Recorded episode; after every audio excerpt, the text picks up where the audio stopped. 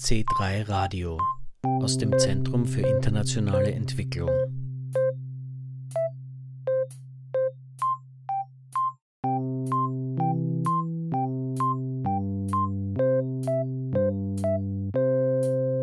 Socially Just Climate Policies at a Global Scale Which Way Forward unter diesem Titel hat am 27. März 2023 eine von der ÖFSE organisierte Online-Diskussion stattgefunden. In der heutigen Ausgabe von C3 Radio berichten wir darüber. Es begrüßt Sie Jürgen Planck. Die Klimakrise ist eine Herausforderung für die ganze Welt. Die Fähigkeit, sich anzupassen und die Folgen abzumildern, ist jedoch zwischen dem globalen Norden und dem globalen Süden ungleich verteilt. Der von der Klimakrise stärker betroffene globale Süden hat in internationalen Diskussionen aktuell keine starke Stimme. Während es weltweit Konsens über die Notwendigkeit einer sozial gerechten Klimapolitik gibt, ist noch unklar, wie diese erreicht werden kann.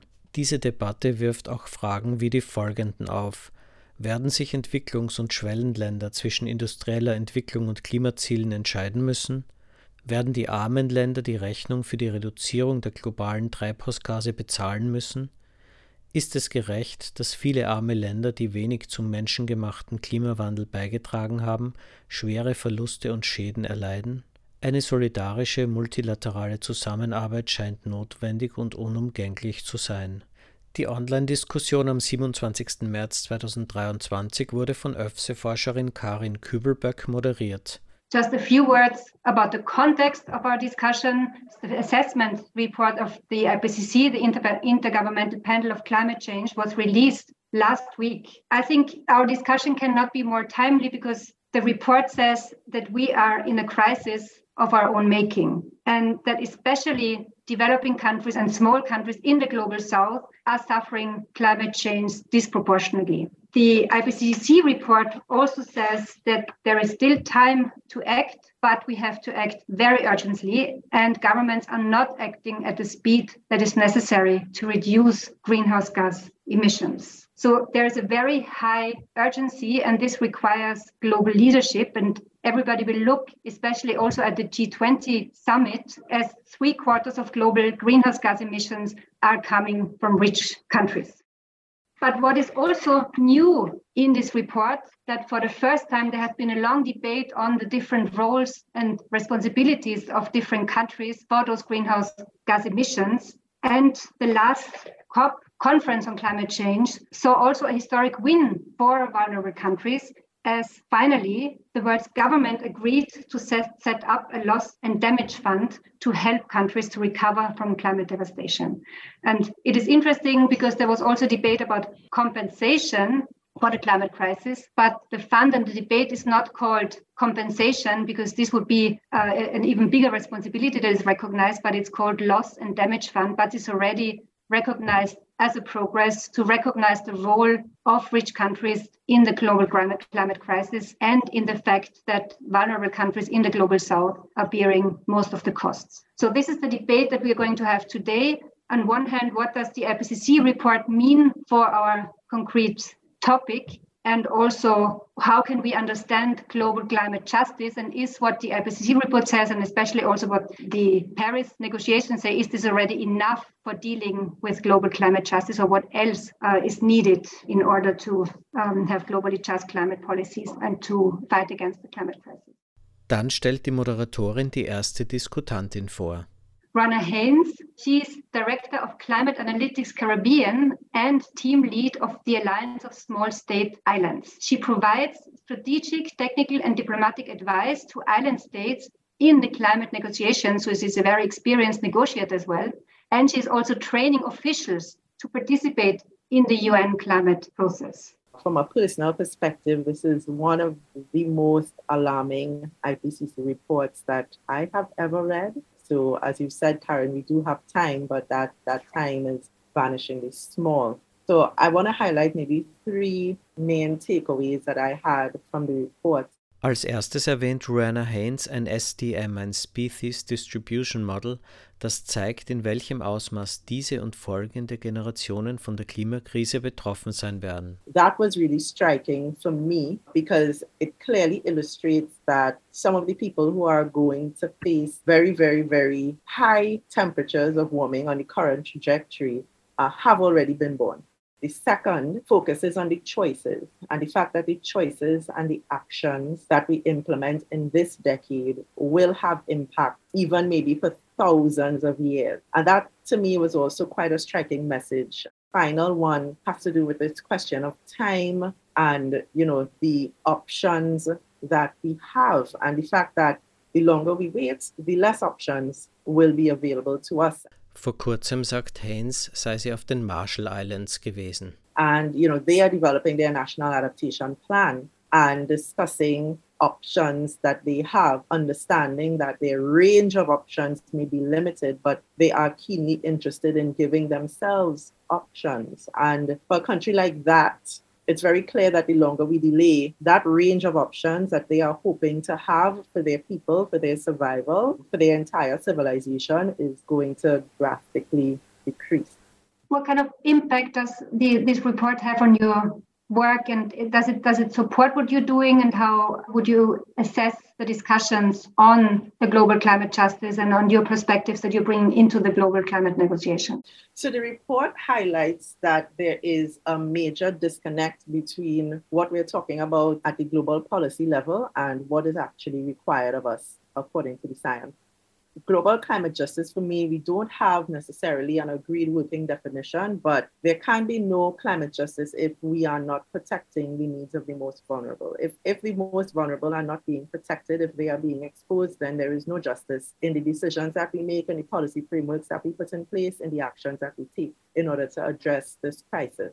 My work at the regional level involves bringing a very, very diverse range of stakeholders to the table to discuss a Caribbean approach to climate justice uh, and to nail down what it would mean for the Caribbean as a region in you know different spheres of work. And one of the things i want to highlight from that discussion has been the inclusivity of it. And so it is a climate change discussion but everyone is at the table. So those who are working primarily in the human rights field those who are working on women's issues those who are working with indigenous groups those who are working on more governance related issues the right to information the right to public participation. These are in addition to individuals who are, you know, working on adaptation issues and working more in the climate change space.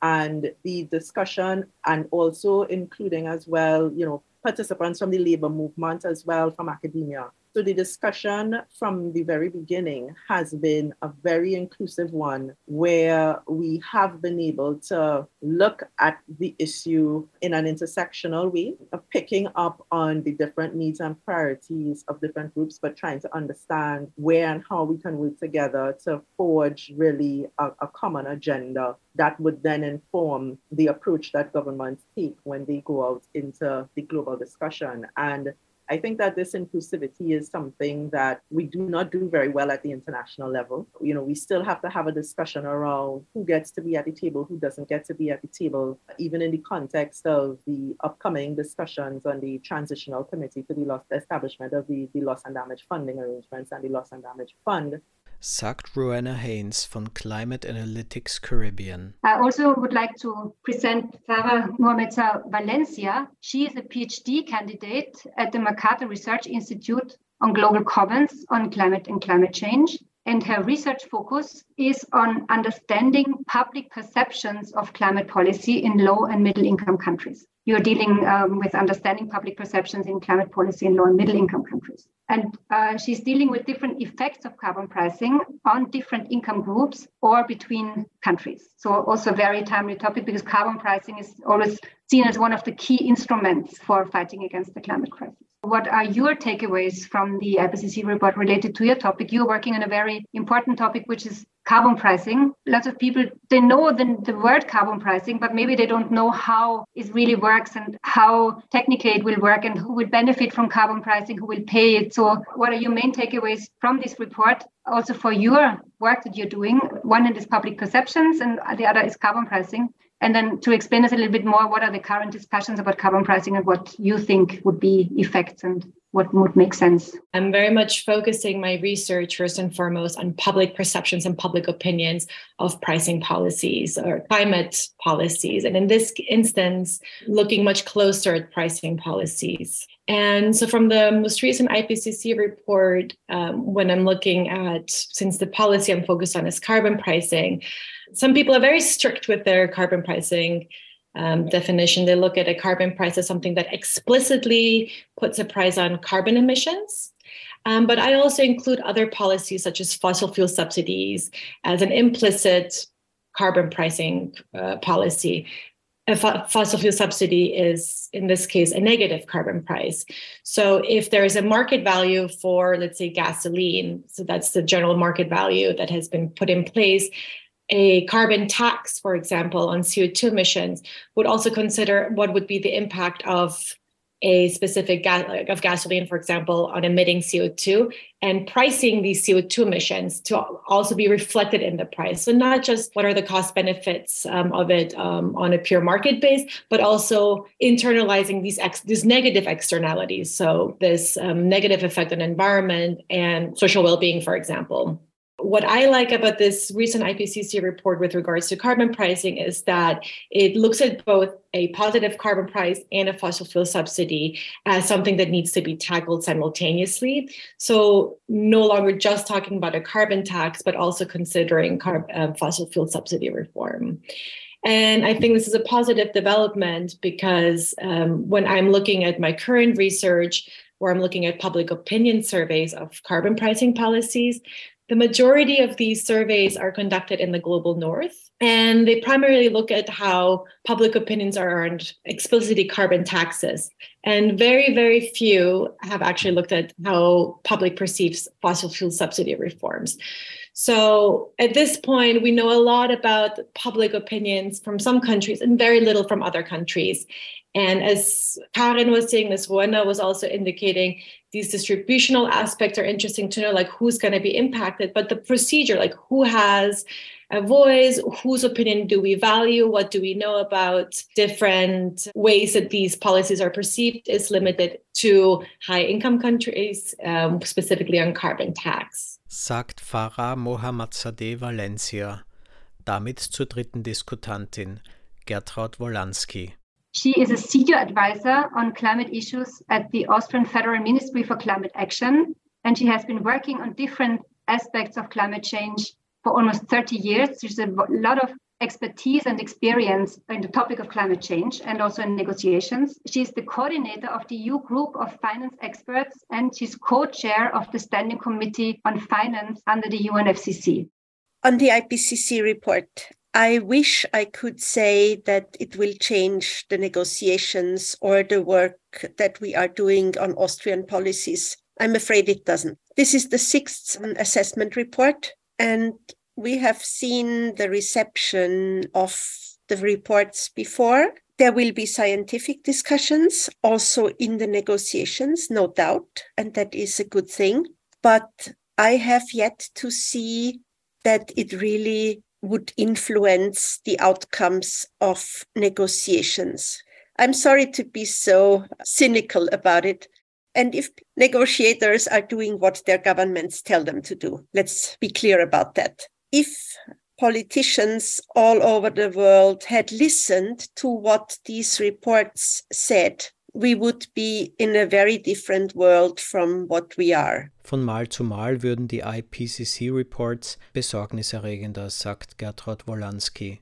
Trotz viel Zustimmung würde ihr nach der Präsentation jedes Berichtes konsequentes Handeln fehlen. Sorry for not being able to um, say something different. And I'm being very honest here. I mean, you have been in, in many negotiations. My question would be, and also because Ruenna talked about the pink elephant that is not talked about, what would it need to kind of be more honest, or is is within between the negotiators? Is there an awareness of the urgency and then they, they are not able to kind of bring in what, what they want to bring in or is it or are national interest and, and vested interest so dominant that it's not even a topic within the negotiations that it's much more urgent and much more has to be done than what is coming out I think the word urgency is the most used, uh, one of the most used in the negotiations but everybody has their own interpretations of what is urgent now. When some say uh, we need to take urgent mitigation action, the response is usually happy to do so.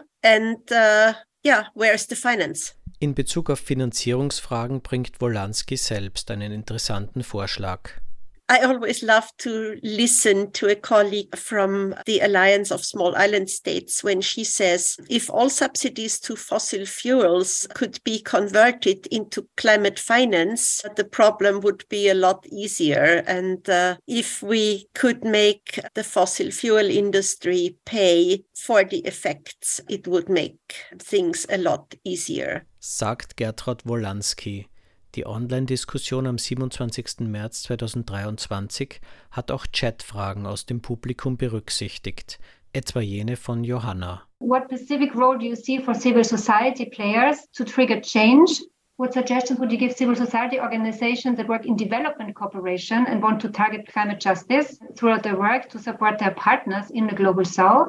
Uh, maybe, Rana, you work with a coalition of civil society organizations on climate crisis what is the specific role of civil society and how could this make sense in advancing the discussion and the action? There's no means of actually being able to implement climate change solutions, especially not, not in the region where I'm from, without the partnership, government partnership with civil society.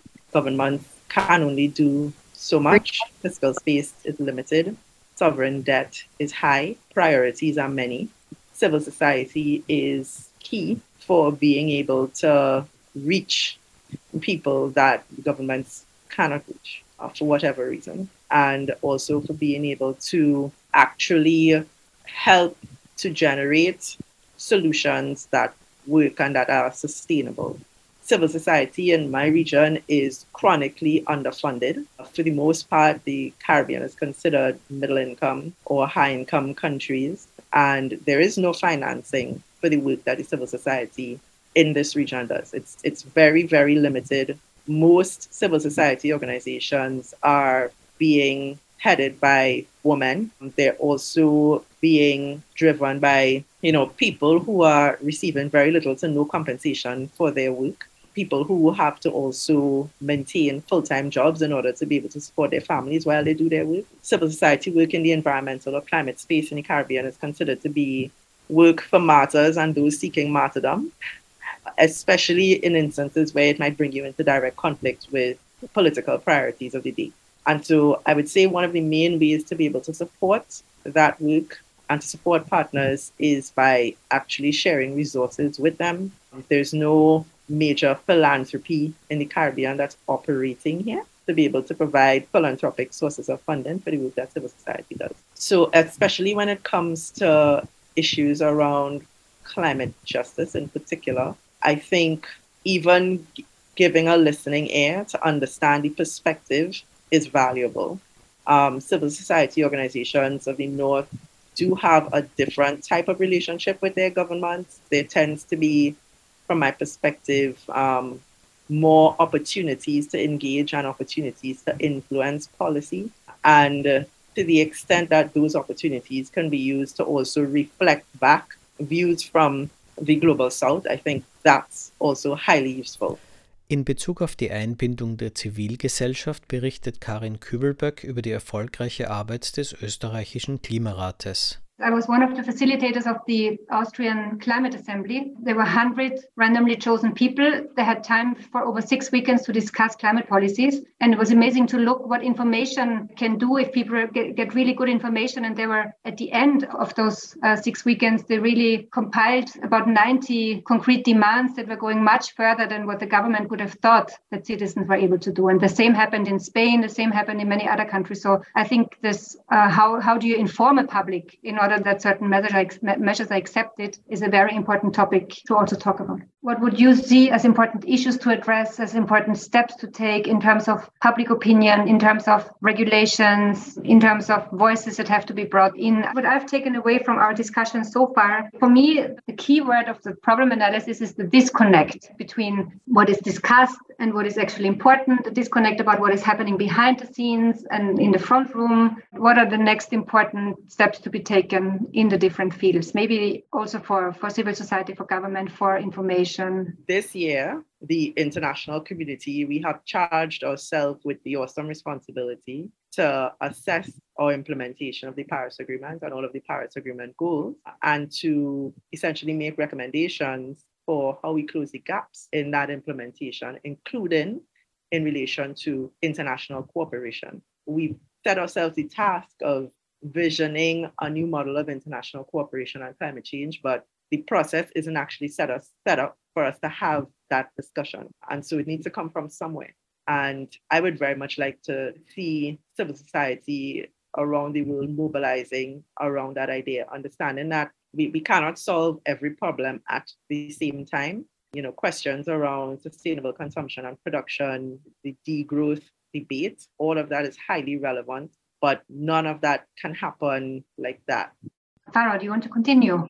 I think with regards to the research questions that uh, my team and I we're addressing this since we're very often looking at carbon pricing and fossil fuel subsidy reform the question remains how to implement such market-based instruments. Like how do you implement these types of policies while also considering equity and distributional impacts so, making the effort of understanding each country specifically, each income group specifically, is already a first very important start to kind of understand what the consequences would be of such ambitious um, climate policies that um, have an impact on more vulnerable households and also to consider the public opinion of people on these policies. I, I would love to understand with more nuance how the public of other countries perceive certain policies so that um, you know this understanding that if we don't know what people in other countries believe so we usually believe that they don't know very much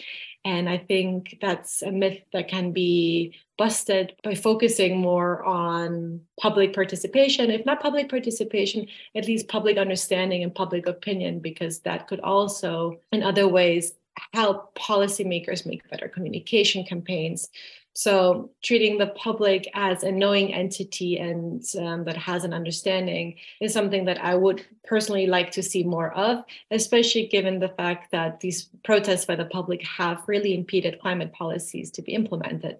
They're not a stakeholder group to be ignored or labeled as irrational unknowing. I think there's a lot of understanding and a lot of reasons why people behave in their uh, in the ways that they do. And if we have a better understanding, we could possibly create better policies that are implemented.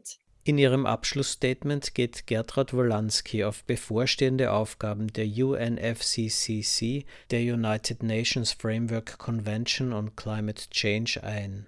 Und sie verweist auf die 28. UN-Klimakonferenz, die COP28, Conference of Parties, die ab Ende November 2023 in Dubai stattfinden wird. We have a really challenging year uh, in the UNFCCC this year. There are so many parallel processes running we have the global stock take, we have the discussions um, on just transition, discussions on um, implementing Article 2.1c on aligning finance flows. We have the transitional committee uh, on the funding arrangements for loss and damage. My hope is um, that these uh, things do not uh, will not carry on in isolation, but that we will see the synergies and the linkages and be able to bring things together at the COP to make a, a, full picture and not remain multiplying agenda items that don't connect. Because I think only if we manage to make these synergies in the negotiations um, that we get the picture of what we should bring to the real world outside and to be also to be taken um, more seriously in our messages. Zusammenfassend sagt Moderatorin Karin Kübelböck. Thank you very much. Those are very important final points that you gave to us, and uh, and I think it gave the discussion gave us a lot of food for thought on actually how to connect the dots, how to bring different discussions together, how to be more transparent, and how to close gaps actually, and how to end the disconnect between different levels of discussion between different actors. And I think there's a lot of different strategies and things to be done by different actors. Das war C3 Radio. Heute zur Online-Veranstaltung zum Thema Socially Just Climate Policies at a Global Scale – Which Way Forward vom 27. März 2023. Den IPCC-Report kann man auf dieser Webseite herunterladen www.ipcc.ch. Den Report Österreichische Entwicklungspolitik und weitere Papers und Kommentare der ÖFSE findet man auf www.ofse.at. Über die Arbeit von Climate Analytics Caribbean informiert man sich auf climateanalytics.org. Noch bis 30. April sind Einreichungen zum heurigen C3 Award möglich. Informationen dazu und zu allen Angeboten im C3 findet man auf www.zentrum3.at. Ein Veranstaltungshinweis. Am 12. April 2023 findet im Festsaal 1 an der Wirtschaftsuniversität Wien eine Veranstaltung zum Thema Geflüchtete an österreichischen Hochschulen statt. Wir werden darüber in der Mai-Ausgabe unserer Sendung berichten. C3 Radio gibt es wieder in einem Monat und jederzeit als Podcast auf Spotify. Folgen Sie C3 Radio und der ÖFSE bitte auch auf Facebook. Auf Wiederhören sagt Jürgen Planck.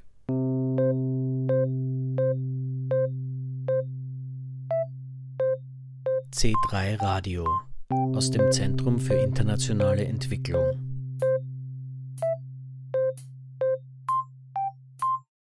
Mit den Organisationen Baobab, Frauensolidarität, Mattersburger Kreis, ÖFSE und Paulo Freire Zentrum. Weitere Informationen und Podcast auf www.zentrum3.at.